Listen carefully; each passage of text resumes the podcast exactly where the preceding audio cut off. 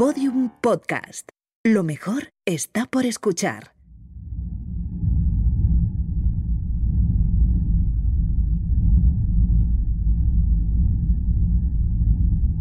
¿Cómo ha cambiado el cine porno en los últimos 50 años?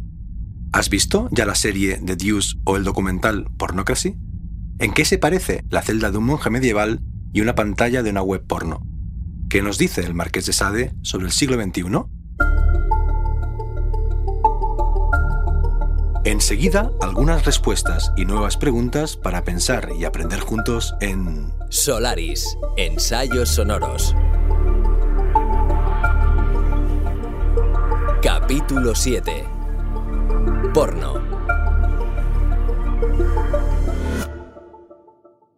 En el relato autobiográfico Memoria de chica, la escritora francesa Annie Ernaux recuerda que en 1958, cuando cumplió los 18 años, no había visto ni un pene, ni físicamente ni representado.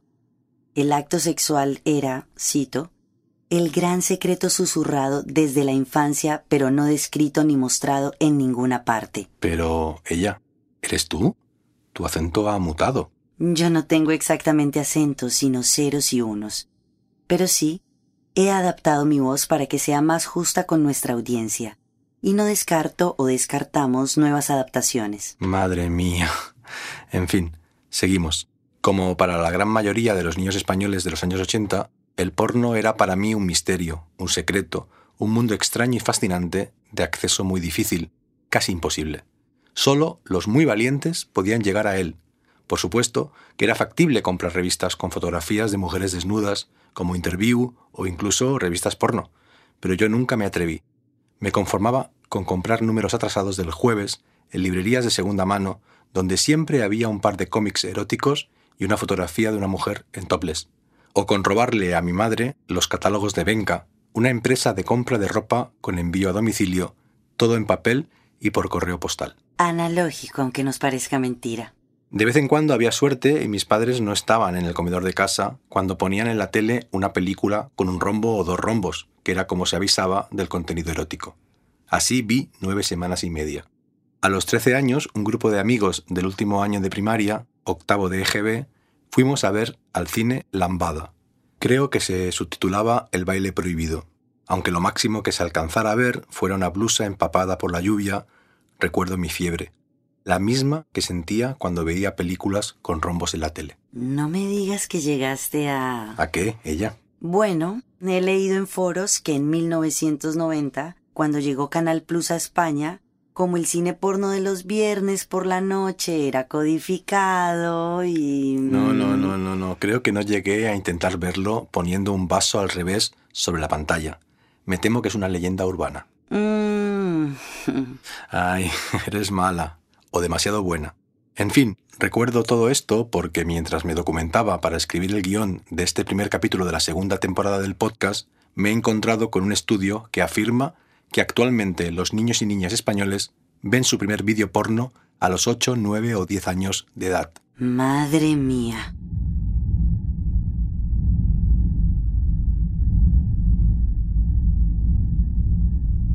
Buenas noches o buenos días o buenas tardes. No tengo modo de saber a qué hora ni en qué lugar ni en qué condiciones me estás escuchando. Porque esto es un podcast, que no es radio ni es audiolibro, pero algo tiene de ambos. Es nuevo, pero como todo lo nuevo, tiene su tradición, su genética, su historia. Este podcast se titula Solaris, Ensayos Sonoros. Yo soy Jorge Carrión, escritor y corresponsal en el presente. Sí, en el presente, ese país extraño que es al mismo tiempo también pasado y futuro. Y ella es ella, nuestra corresponsal en el futuro. Encantada. Digamos que soy un algoritmo de voz y la compañera de Jorge en esta aventura. Madre mía. Eso, madre mía. En cada capítulo de este podcast examinamos aspectos de nuestra realidad que muy probablemente sean la vanguardia del porvenir. Lo hacemos con nuestros corresponsales y contigo. Vamos a pensar juntos, vamos a ensayar juntos, vamos a aprender juntos. Buenas noches o buenos días o buenas tardes. Aquí estamos en vivo pero no en directo. Bienvenida. Bienvenides. En este séptimo capítulo, el primero de la segunda temporada, vamos a hablar sobre la historia de la pornografía, su mutación digital durante este cambio de siglo y particularmente sobre los cambios en la producción y la distribución de los videos durante los últimos 15 años. Intentaremos responder a la pregunta ¿qué dice el porno sobre nuestro mundo, nuestra sociedad y sobre nosotros mismos? Bienvenides, nosotros mismos. Eso también es nuevo. Recuerda que vivo en el futuro. Nunca lo olvido, querida ella, nunca lo olvido. Tampoco olvido que nunca dejas de sorprenderme. La nueva temporada empieza con muchas novedades. No quiero olvidarme de agradecer, antes de continuar, a todos los que nos escuchan su apoyo, su fidelidad y su entusiasmo. Gracias por seguirnos, por compartir este podcast y por hacer posible su segunda temporada, que es, como diría un entrenador Pokémon, su evolución o su mega evolución. Y sin más preámbulos, vayamos al porno. Pensemos el tema juntos, durante los próximos minutos, en una historia que nos llevará desde el pasado de la pornografía hasta su realidad algorítmica, desde el mito de Don Juan y el Marqués de Sade en el siglo XVIII hasta los misteriosos propietarios de las grandes webs pornos de hoy.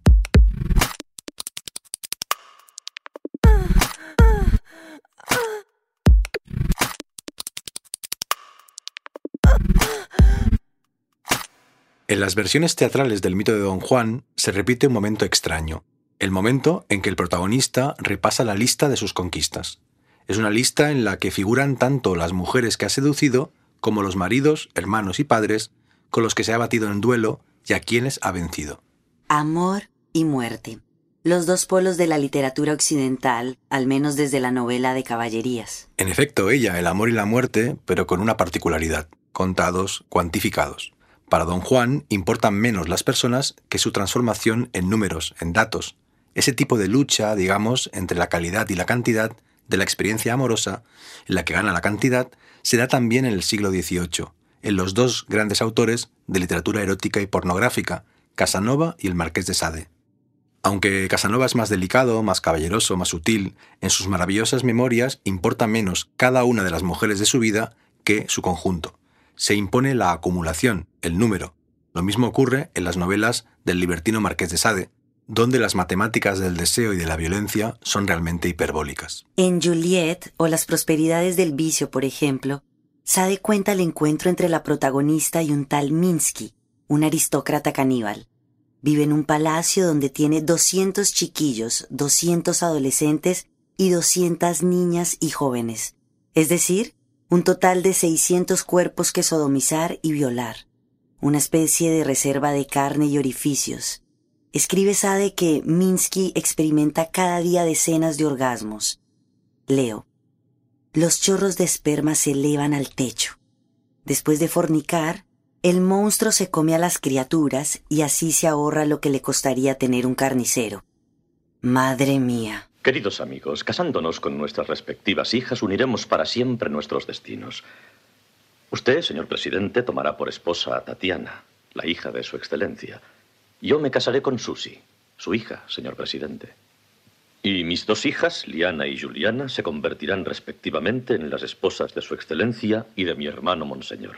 La preparación de nuestro plan ha tenido un feliz remate. Ya está todo a punto. Podemos ponernos en marcha. à l'ombre des jeunes filles en fleurs qui ne vont pas croire au malheur.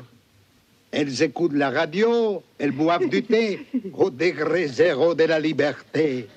Elles ne savent pas que la bourgeoisie n'a jamais hésité même à tuer ses fils.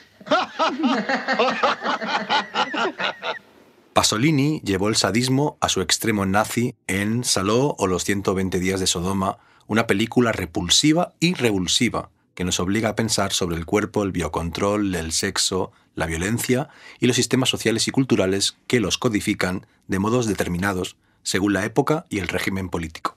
Dos décadas antes de que el régimen nazi diseñara sus propias utopías sexuales y su red de burdeles en los campos de concentración, el rey español Alfonso XIII se cansó de importar películas porno de Francia y creó su propia productora con el conde de Romanones como intermediario, junto con los hermanos Baños de Barcelona, pioneros del cine mudo crearon Royal Films. ¿En serio? Sí, no es broma.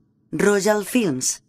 Al parecer el propio monarca escribió varios guiones de aquellas fantasías en que prostitutas del barrio barcelonés del Raval practicaban sexo con sus confesores, en la iglesia o con el ministro al que le habían ido a suplicar un trabajo para sus maridos. El rey tenía un cine privado en palacio donde veía las nuevas películas con sus amiguitos. O amigotes. En efecto, ni más ni menos que las personas más poderosas del país. En cada uno de los lenguajes artísticos y de las tecnologías asociadas, desde la pintura y la literatura, en la antigüedad grecolatina, hasta la fotografía o el cine, en la modernidad, encontramos una historia paralela de la narración erótica y pornográfica. Una historia que, hasta hace apenas unas décadas, ha sido de explotación física y simbólica de las mujeres por parte de los hombres. No contentos con expropiarles el cuerpo, también traficaron desde siempre con sus representaciones. Una serie reciente, The Deuce, de David Simon y George Pelecanos para HBO, ha contado el nacimiento de la producción de películas porno para cine y video en Times Square, en los años 70, haciendo énfasis en cómo muchos proxenetas se beneficiaron de las prostitutas que controlaban también en el nuevo negocio audiovisual, y sobre todo en cómo algunas mujeres comenzaron no solo a decidir las condiciones de su nuevo trabajo como actrices, sino también al otro lado de la cámara, como directoras y como productoras. Desde entonces se fue normalizando lentamente la relación de las mujeres con el porno, también como consumidoras. E incluso han ido surgiendo iniciativas dentro de la industria para rodar ficciones que no reproduzcan por inercia los roles y los códigos del porno tradicional, heteropatriarcal, machista, y que tengan en cuenta también los deseos, las fantasías o las formas del placer femenino. Como se puede ver en esos ejemplos, la historia de la pornografía es la de la humanidad.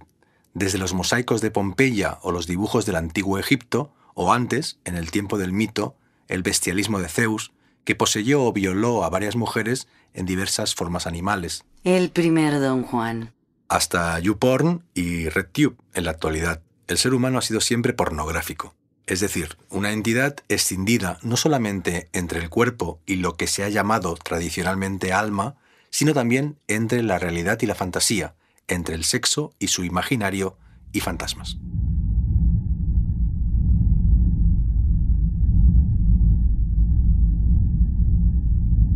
En la parte central de cada capítulo de Solaris Ensayos Sonoros, ella y yo damos la palabra a nuestros corresponsales en ámbitos absolutamente contemporáneos.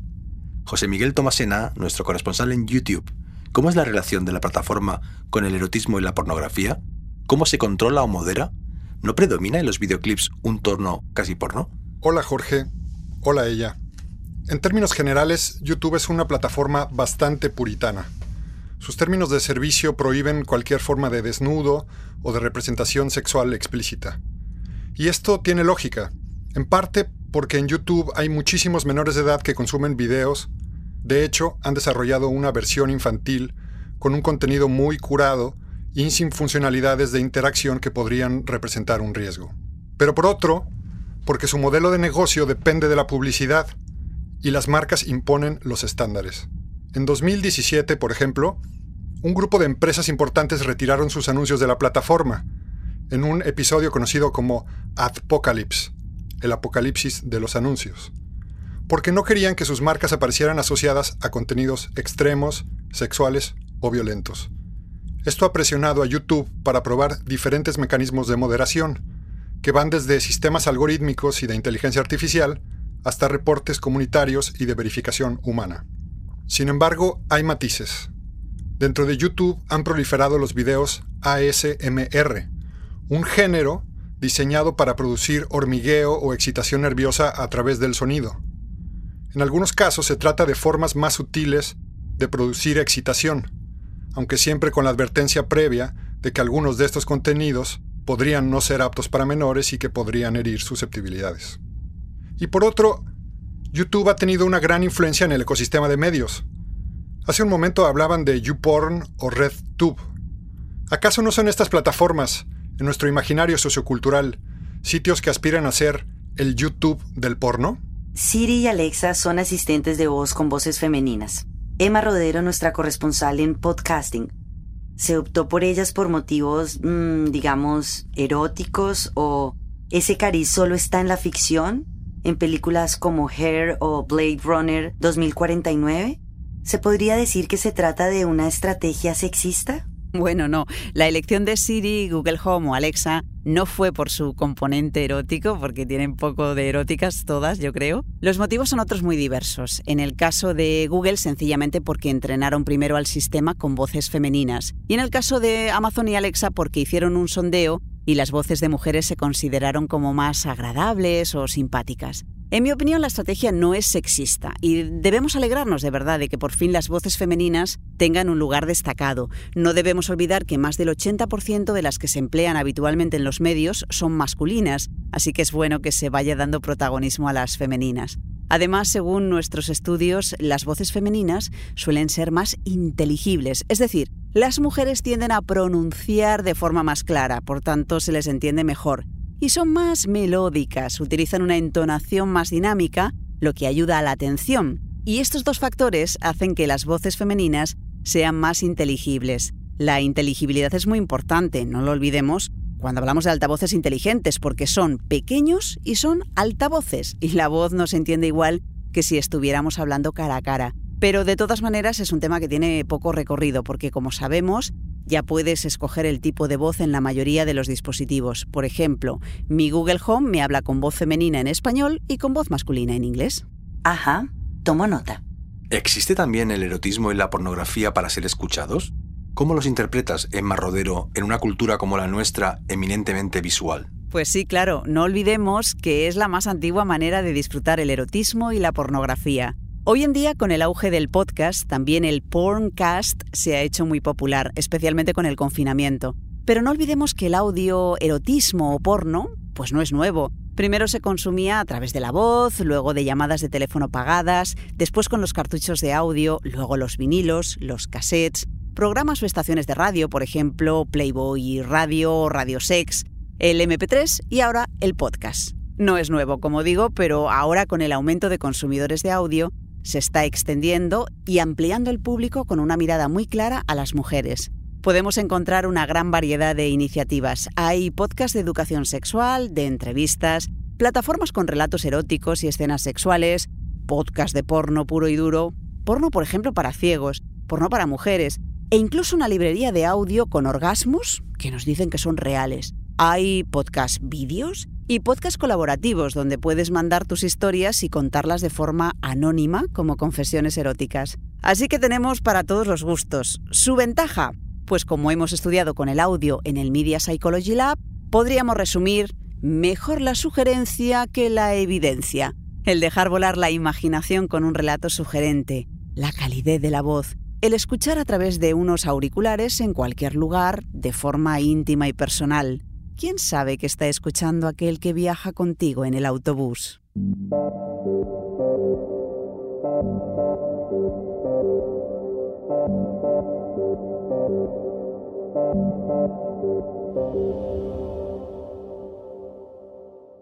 La palabra pornografía proviene del griego antiguo de las palabras ramera y escritura, es decir, significan literalmente escribir sobre prostitución.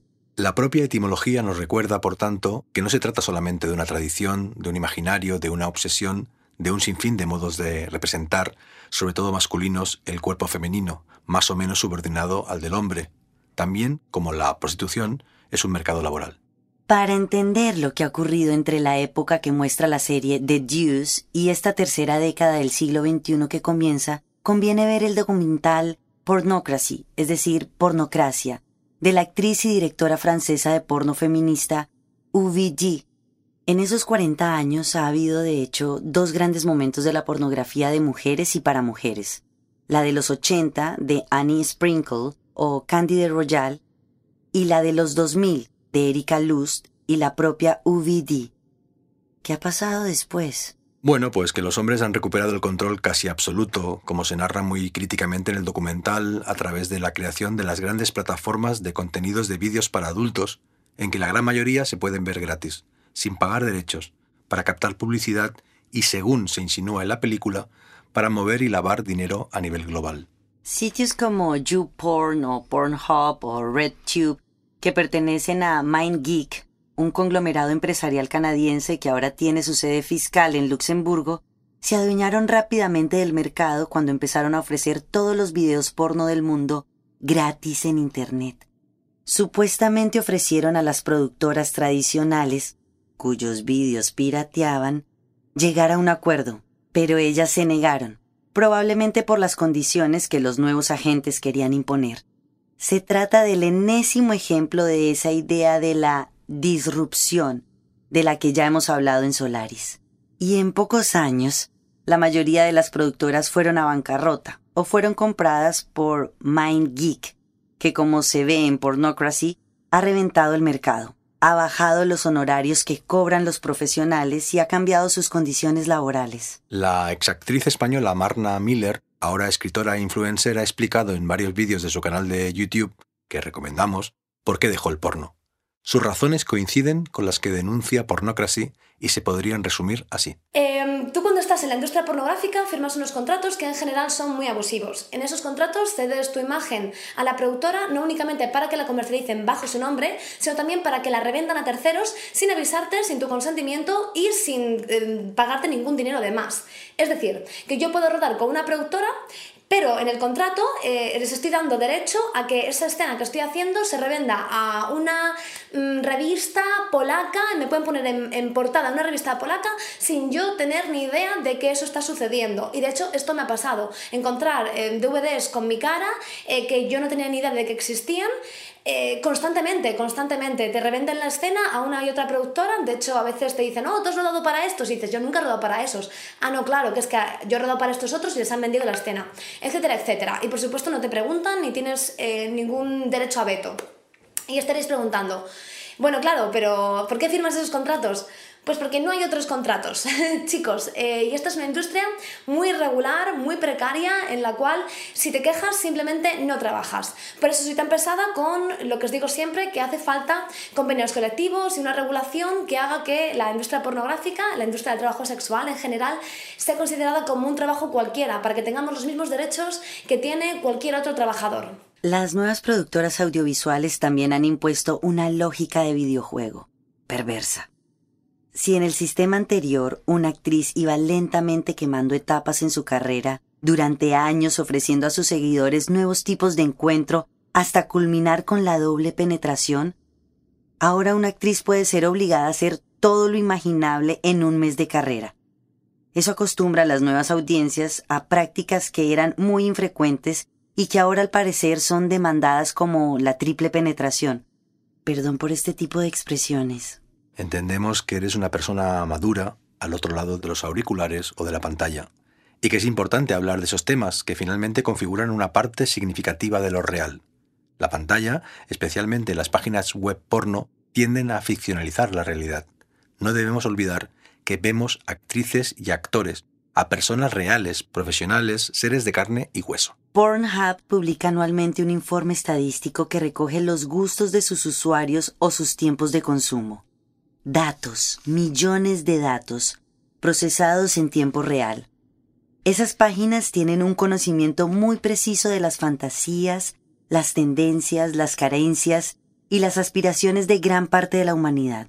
Como ha escrito Susana Zuboff, profesora de la Universidad de Harvard, en la era del capitalismo de vigilancia, las tres características de ese nuevo capitalismo que han creado tanto Facebook o Amazon como las plataformas de porno son la acumulación de libertad y de conocimiento, la ausencia de reciprocidades orgánicas con las personas y una estructura de colmena marcada por la indiferencia radical. Muy interesante ella. La verdad es que no se me ocurre mejor definición de cómo nos relacionamos con las personas que aparecen en los vídeos pornográficos. Indiferencia radical. Hasta hace pocos años las estrellas del porno eran reconocidas y celebradas y valoradas, ahora están desapareciendo y ocupan su lugar cuerpos a menudo anónimos, intercambiables, carreras fugaces. En Vigilar y Castigar, Michel Foucault ve en las celdas de los monjes medievales una unidad de sentido cargada de futuro. En aquellas celdas individuales, dice el revolucionario filósofo francés, tenían lugar disciplinas de lo minúsculo, el cuerpo encerrado e incluso autocastigado para disciplinar el alma, el tipo de aislamiento que después se dará en las prisiones modernas. No en vano, a las cárceles se las llama instituciones penitenciarias. Esa expresión proviene de la idea religiosa de penitencia. En efecto, y no es difícil detectar su proyección en las habitaciones de los vídeos porno amateurs o profesionales o de los vídeos en streaming. De hecho, la propia pantalla de las páginas web pornográficas, subdividida en ventanas o en celdas, tiene algo de panóptico de cárcel. Los dueños de las grandes plataformas se sitúan en el centro de control de un auténtico imperio multimillonario basado en la explotación de los profesionales y en la publicidad. Y cada uno de nosotros, frente a nuestro ordenador, iPad o teléfono móvil, somos su miniatura, en un nuevo ecosistema de espionaje masivo, tanto de realidades y de ficciones, tanto en YouTube o en Facebook, como en xvideos.com o RedPorn, todos somos exhibicionistas, pornógrafos, mirones nuestras miradas en perpetua excitación.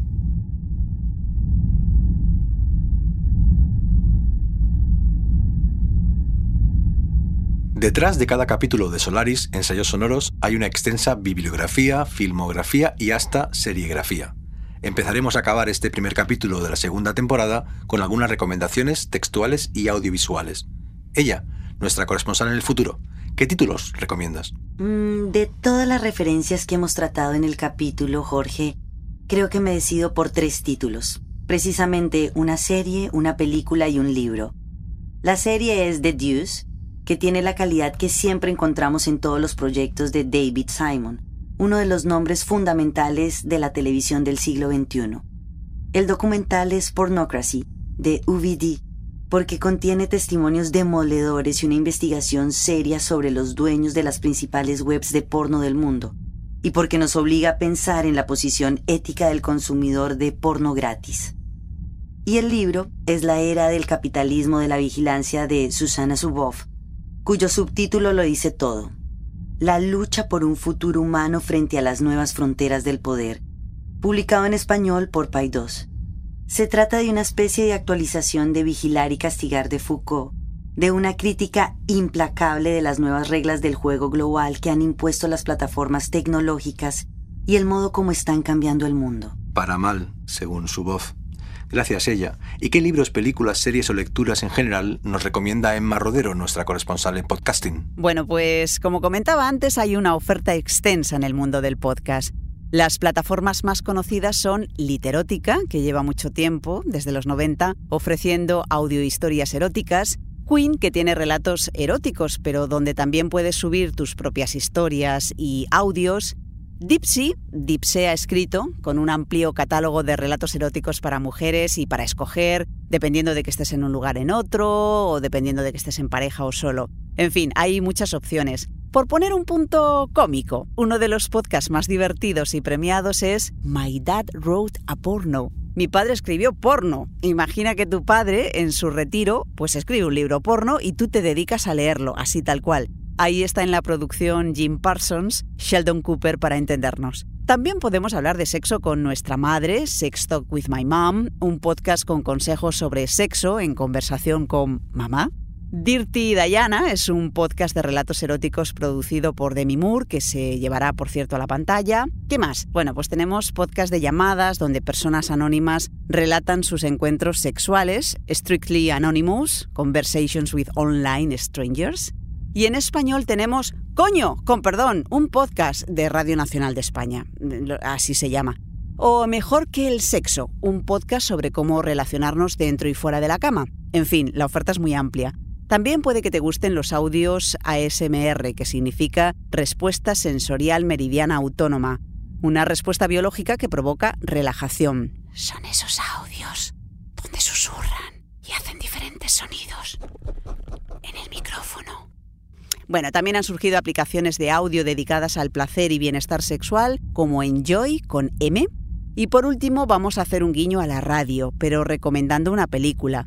No es nueva, es de los 90 y está basada en el libro autobiográfico de Howard Stern. Howard Stern eh, pues fue un muy carismático y rebelde presentador y estrella de la radio en Estados Unidos. En la película se cuenta cómo llegó a ser el rey de la radio en Nueva York y en algunos casos, pues, llevando a la gente al orgasmo. ¿Y hasta aquí puedo leer? A disfrutar. Ay, se intentará, Emma, se intentará. Y José Miguel Tomasena, nuestro corresponsal en YouTube, ¿qué lecturas nos recomiendas? Yo recomiendo un libro que aún no está traducido al español que se llama The Platform Society, de José Van Dyck, Thomas Poel y Martin de Waal. En la temporada pasada recomendé La cultura de la conectividad, de José Van Dyck, para analizar las plataformas de comunicación. En este otro libro, Van Dyck se asoció con dos colegas para llevar el análisis más allá. En este caso, el impacto de las plataformas digitales en diferentes ámbitos de la vida pública, como el transporte público, las noticias, la salud o la educación. De hecho, lleva por subtítulo Public Values in a Connective World. En el cambio radical de la pornografía y del consumo del porno que hemos visto en este capítulo séptimo de Solaris, queda claro que cada vez es más urgente una crítica y no solo cultural de los algoritmos. Tenemos que hacer un importante ejercicio de proyección, de imaginación, intentar ver el mundo como lo ven ellos, para entenderlo y para cuestionarlo. Bueno, como lo veis vosotros. O vosotros o vosotros. Por eso me gustaría preguntarte, ella, ¿cuál es tu visión, tu percepción y tu interpretación de la pornografía humana? Madre mía. Me interesa, de verdad. Pues nosotros, Jorge, vemos sobre todo dos dimensiones absolutamente complementarias. Por un lado, vemos cifras y hashtags. El 12% de todas las webs son pornográficas y el 35% de las descargas totales en Internet son de contenido para adultos un 6% de los usuarios de Internet son adictos al porno. La mayoría de los consumidores son ocasionales, entran diaria o semanalmente, una media de nueve minutos por conexión. Una minoría busca nombres propios de actrices, actores, directores, directoras o productoras. La gran mayoría navega a través de etiquetas y recomendaciones automáticas, según categorías y videos más vistos o más valorados. La circulación está regida, por tanto, sobre todo algorítmicamente. ¿Y la otra dimensión? Pues vemos que lo que más se consume en las webs pornográficas se refleja directamente en los videos y las fotos privadas de los seres humanos.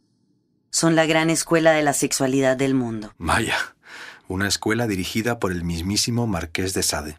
En efecto, se ha impuesto el criterio de la cantidad por encima de cualquier otro, Importan las cantidades, no los individuos o las obras, tanto en la producción como en la recepción. Los hashtags no son más que aglutinadores y neutralizadores de diferencia. MILF, maduras, gordas, anal, gay, hard, chinas, rusas, corrida, hentai, teen, big boobs, bucaque, negras, negros. La mayoría son machistas y racistas. Todo lo que hemos visto sobre la transformación de la industria pornográfica a causa de su digitalización y de la entrada en el mercado de las grandes plataformas me hace pensar en el futuro de las industrias culturales. La precariedad que denuncian Ovidí o Amarna Miller también se ha instalado en el mundo del periodismo y de la creación. Los precios por artículo o por fotografía no paran de descender. Los contratos que hacen firmar Netflix o Spotify a los creadores no respetan los logros europeos en propiedad intelectual. En la web de Netflix o de Amazon, las obras, que ellos llaman contenidos, no se pueden encontrar fácilmente por su director o sus protagonistas, sino por clasificaciones que tienen que ver con géneros o con audiencias, criterios algorítmicos que son ajenos a los que han usado tradicionalmente el humanismo y la crítica cultural. Todo eso puede ser algorítmico, y todo depende de momento de los seres humanos. En efecto, querida ella, somos nosotros quienes os estamos creando, programando, enseñando, multiplicando, Todavía el futuro está en nuestras manos, todavía no es demasiado tarde. Buenos días, buenas tardes o buenas noches, no tengo modo de saber a qué hora me estás escuchando y buena suerte, la estamos necesitando. Solaris, ensayos sonoros. Una producción de Podium Podcast creada y narrada por Jorge Carrión. Con Carolina Torres Tópaga como ella, nuestra corresponsal en el futuro. Edición Ana Alonso. Diseño sonoro Andreu Quesada. Producción ejecutiva María Jesús Espinosa de los Monteros. En este episodio participan Emma Rodero, corresponsal en podcasting, y José Miguel Tomasena, corresponsal en YouTube.